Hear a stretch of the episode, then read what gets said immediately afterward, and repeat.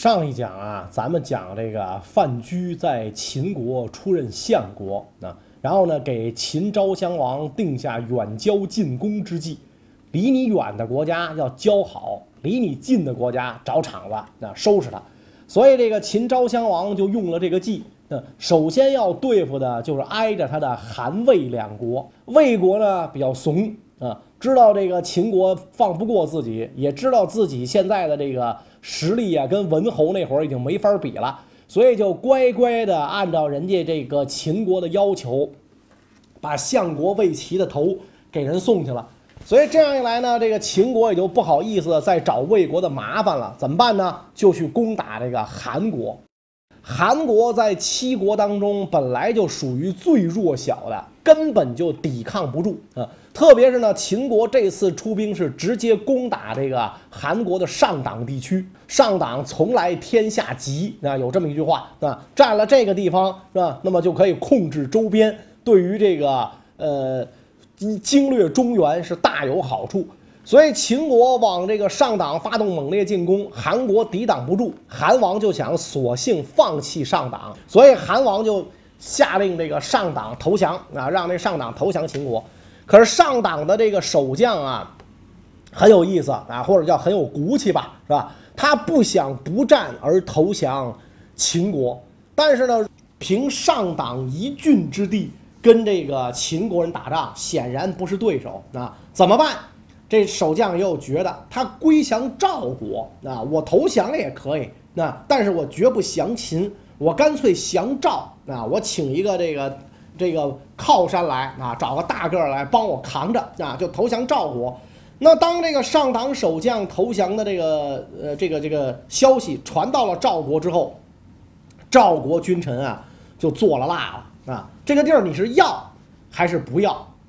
要必然得罪秦国，不要到嘴的肥肉不吃不说，而且呢会被天下列国耻笑。所以当时这个赵国君臣在这个朝廷上展开了这激烈的廷议啊，在廷议的过程当中，逐渐主战的一方就占据了上风啊，就是特别是当时在位的这个赵孝成王年轻气盛啊，觉得这个到嘴的这个肥肉不吃白不吃啊，所以就下令接收上党地区啊，派这个老将廉颇带人马呢到这个上党地区去接收。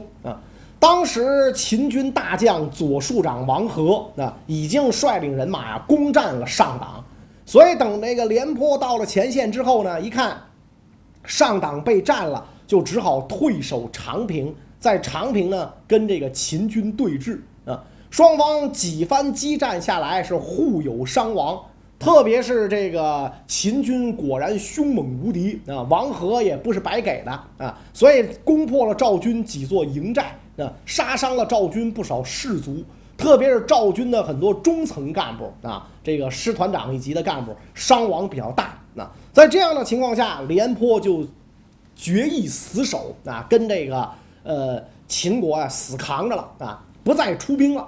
所以呢，廉颇深沟高垒，坚守不出啊，任秦军每天前来挑战，廉颇就是坚守不出啊。我看你能把我怎么着？为人学得乌龟法，得缩头时且缩头，那我就不出了，那所以搞得这个王和也没有办法，那因为这个赵军这个深沟高垒，营寨这个扎得很，营盘扎得很紧，防守很严密，狗咬刺猬无从下嘴。那当时小小上党地区集中了双方四五十万人马，所以对于双方来讲，后勤供应都成问题。但毕竟这个赵国离着这个上党地区比较近，是吧？这个军粮供应啊还比较顺畅。秦国可就不行了，啊，国中几乎可以讲是精锐尽出。在这样的情况下，这个秦昭襄王可就着了急了啊，所以就把相国范雎招来问计，说：“你相国您给出个主意啊？”范雎说：“我看这问题啊是出在这个廉颇身上，这老小子。”太精了，沙场老将是吧？简直就跟那个老猴子似的，老油条了啊！因此，我们必须要找一个让赵国呀换一个人来代替他，而且换的这个人最好怎么样呢？第一，年轻气盛啊；第二一个人望很高啊；第三一个又没有什么战斗经验啊，这样的人到了前线指挥赵军，则我军必胜。秦昭襄王一听，哪儿找这样的人去？年轻气盛是吧，然后呢又有很高人望，还没有作战经验是吧，这不可能有这样的人呢。哎，范雎说：“我听说有这么一个人，赵国还真有这么一个人，符合完全符合咱们这三条选拔标准。”嗯，说谁呀？这个人是吧？我寡人怎么不知道？说我知道啊，此乃赵国大将马服君赵奢之子赵括。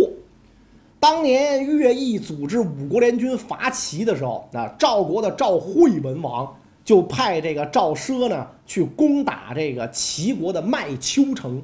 当时赵括也随父从征啊，在军中打仗啊，结果这个麦丘城守将得法啊，防守的很严密。这个赵奢一时半会儿啊得不了手，说当时是赵括跟自己的老爹讲，说我们要争取人心，不要这一味猛打，那四面围困，等城中断粮再说，是吧？说城中的粮食顶多就能坚持一个月，等他这一个月之后粮食吃完了，城中无粮草，军心必乱啊！但是赵奢不听啊，那大王严旨，那让我就。多少天之内得占领这麦丘？听你小子的，什么时候麦丘才能占领啊？所以仍然是集中主力四面攻打，然后这麦丘城是毅然不动。在这样的情况下，赵奢越发急躁，赵军的这个这个士卒伤亡也越来越大啊。所以这个赵奢无计可施啊，没有办法打不下来啊。抓到了这个麦丘城里守军啊，就是就是抓到了齐军俘虏之后。百般拷打，严刑拷打啊！想撬开他们的嘴，让让他们知道这个说，让他们说出来麦丘城里的这个状况啊！当然，这些俘虏很有气节啊，根本就不张嘴啊，任凭你受尽酷刑啊，坚贞不屈啊！所以赵奢就没辙了啊！这个时候，赵括跟老爹讲啊，说您呐负责攻城啊，这这这是大事儿啊，审俘虏的这小事儿您就甭管了啊，这事儿您交给孩儿我来办。啊，赵奢就把这事儿交给赵括了。赵括审俘虏绝不动刑啊，温言软语是好酒好菜，吃饭管饱啊，绝不动刑，唠家常啊，家几口人啊，是吧？老婆孩子都好吧？老娘还好吧？啊，这家里情况还好吧？哎，城里的粮食怎么样？够吃吗？哎，这就问到根儿上了，对吧？几句话，这些你想问的这俘虏不就都套上了？俘虏就会说呀。哦，赵括就明白了。城里的粮食啊，也就还能够坚守一个来月，而且啊，这个粮食还基本上都被军人给垄断了，老百姓已经没粮食了，基本上断粮了啊！城里已经到了这份上了啊！所以这个赵括就说啊，那。你们回去吧，哎，不但你们回去，对吧？这个，因为你还要养家嘛，啊，还要带粮食回去，那给家里扛扛扛袋小米儿是吧？哎，扛袋大米回去，回回去这个，哎，安家用啊，这安家用哦，这些俘虏感恩戴德呀，这赵将军大恩大德，我们被俘了之后，不但没打我们，没杀我们，放了我们不说，还把粮食送给我们，哎，就把这些粮食呢，就带回到了城中。这样一来，这示范的作用就是无穷的啊！所以城里边就开始有这个齐军将士出来投降，最后连这个什么团长啊、这营长啊、这这这干部都来，原来都是兵，最后连干部都来，这干部都断队了啊，都来，只有守军司令有的吃嘛，啊，全都来是吧？最后这个赵括就索性跟这个赵奢讲是吧？攻城啊，你也别拿石头砸了，拿抛石机往里扔粮食啊？扔粮食，拿面包砸死他们。啊，所以这样一来，这个赵军就用这个抛石机往城里啪啪啪拽粮食啊！这一拽粮食，哇，城里就乱了，是吧？老百姓也抢，是当兵的也抢。这个时候，什么军衔呐，什么等级呀、职务啊，毛用都不管。这口饭我吃我活，你吃你活，是吧？你说我是师长，你爱谁谁，我得吃这口饭。所以城里边指挥系统就乱了套了，是吧？城中守将。就赶得赶紧得整顿纪律，大肆弹压啊！而且呢，还让人把这个就赵军送来的粮食啊都扔出去啊，都拿这个抛石机什么啪啪都给扔出去啊！这其实就特别不明智。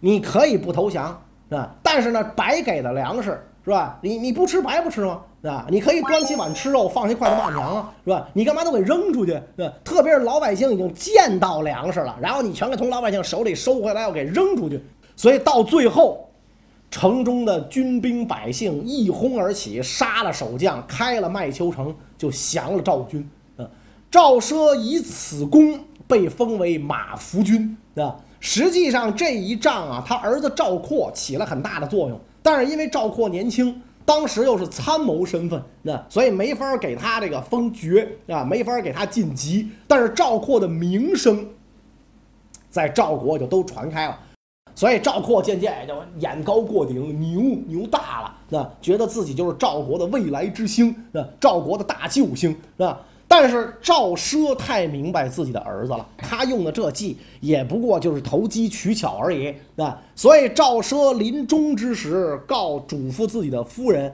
说：“将来国家有难，如果大王要启用赵括，千千万万不要这个让他啊上前线带兵打仗啊。”他妈也觉得很奇怪，为什么呀，老爷是吧？咱儿子挺牛掰的，你你你怎么就？就就看不上他啊！你生的儿子你知道啊？我告诉你，否则咱家将来有灭门之祸，那他一定会给赵国带来灾难啊！所以这个范雎跟这个秦昭襄王啊一一介绍完赵括的这个经历，秦昭襄王拍着大腿喊呐：“好啊，好啊，好啊！就是他，就要他，就要他上前线啊！”问题是。这赵孝成王他能那么孝顺吗？咱让谁来就谁来，这个，这这怎么弄啊？这个是，范雎说这有何难啊？咱不是养着那么多间谍呢吗？是吧？咱秦国不就这这人富裕吗？是吧？多给他们金银，到赵国都城去散去啊，到处去散，让他们化妆成上党的百姓去散啊，贿赂这个赵王身边的宦官去散。啊，所以大量的这个上党的这个这个这个人啊，实际上都是秦国间谍，就进入赵国都城啊，邯郸到处去说，哎呦，我们前线可苦喽，老百姓活不了喽，是吧？这连老将军啊，不行，老了啊，这个这个老了没有血气，他不出战，是吧？整天被这个这个秦国人堵着营门口骂，说他是缩头乌龟，他都不出战，哎呀，丢尽咱赵国人的脸了。而且秦国人呢说了，不怕廉颇。就怕赵括啊！什么时候这个这个呃能把赵将军换到前线，咱这仗就赢了。这风声一散，就散到了赵孝成王耳朵里。赵孝成王一听，对呀，我怎么忘了这道菜了，是吧？这我们国家有这样的人才，哪能不用啊？对吧？这我得用他去上前线指挥啊！这比廉颇那老小子到前线当缩头乌龟丢丢人现眼强多了，是吧？说于是立刻就召见了赵括啊，委卿以重任。上前线杀敌啊！赵括那得志得意满，没问题，接过虎符印信就回府了。赵括的妈匆匆忙忙赶来朝廷拜见这个赵孝成王，恳请大王收回成命，万万不能让我儿子到前线指挥部队，是吧？哎，赵孝成王就晕了，你你这儿子是亲生的吗？啊，你你手机充话费送的吧？对吧？你你怎么可能哪个当妈的看见儿子拜大将不高兴啊？你你咋这样？你啥意思？说老夫人，您不用多说了，是吧？您有这么一个儿子，是你家的荣耀，也是国家的荣耀，等着他光宗耀祖吧，啊，你回去吧。老太太伏地痛哭，说那我就一个要求，说您讲是吧？说如果我儿子丧失辱国，我您别追究我们家的责任，是吧？我现在就跟他登报纸脱离母子关系，他跟我们家没关系。是吧？如果将来丧失辱国，您别连累全连累我全家啊！赵王说这个没问题，你放心，是吧？那到时候到时候你们你你们说跟他不是一家人没关系啊。他要是胜了得了赏，老太太我看你怎么说啊？所以赵括在赵国上上下下包括家人的一片反对声中到了前线，到了前线你还甭说啊，赵括年轻气盛。一改廉颇的这个作战风格，提拔上一帮愤青啊，一帮火力壮的当将领，天天出门找王和的场子啊，确实打的这个王和呀，就是焦头烂额啊。然后王和就赶紧上书给秦国昭襄王啊，说这怎怎么赵军换人了，换了一小小愤青，是吧？我确实有点招架不住，您瞅怎么办啊？然后范雎跟这个昭襄王讲，该派我们的大杀器出马了。是吧？这一下我们的目的达到了，咱们走马换将啊！所以王和就退居二线，当了二把手。秦军的统帅就换成了秦国头号名将，曾经攻灭楚国、攻占楚楚都郢都的武安君白起啊。白起一到前线，这赵括心里咯噔一下啊。赵括再不知道天高地厚，山东六国谁不知武安君的威名啊？哎呦，我本来头一次领兵打仗，我想呢，自己嘚瑟一把。是吧？结果没想到我这沙场菜鸟遇了一个老魔鬼，这这玩意儿不好弄啊！这玩意儿啊，都知道白起不好弄，是吧？所以就说这个这个赵国的这个失误就在于什么呢？赵括即便是一个合国的军事人才，也应该一步一步培养。是吧？你让他先从基层指挥员干起嘛？怎么着？先从连长干起，最后你再升到方面军司令。那哪有军校刚一毕业就给个方面军司令啊？即便他在这个军校里考试成绩什么都是第一名，是吧？你说他有没有真才实学？他应该有，但是他没有临场指挥经验。几十万大军生死存亡交到他手里，这就是成问题了啊！所以赵括一看是白起来，心里有点咯噔，是吧？白起倒是真没有小瞧赵括啊，双方。战书往来，约定时期决战啊！当时的这个情形啊是这样啊：秦赵两军，秦军在西，赵军在东啊。秦军往西五十里是宽阔的沁水，赵军往东十里是很浅很浅的丹水。然后两军南北都是山啊，等于东西是河，南北是山，中间一块空地儿啊。所以这个。赵括暗派一支人马绕到沁水背后，准备跟自己东西夹击，一举全歼白起的军队。啊，按说赵括这一招想的也对，啊，派一支偏师绕到秦军背后，两路夹击。啊，因为秦军是这隔着五十里就是河了嘛，背河列阵，必败无疑。所以消息记记忆已定之后，赵括就主动率军对这个白起发动了猛烈进攻。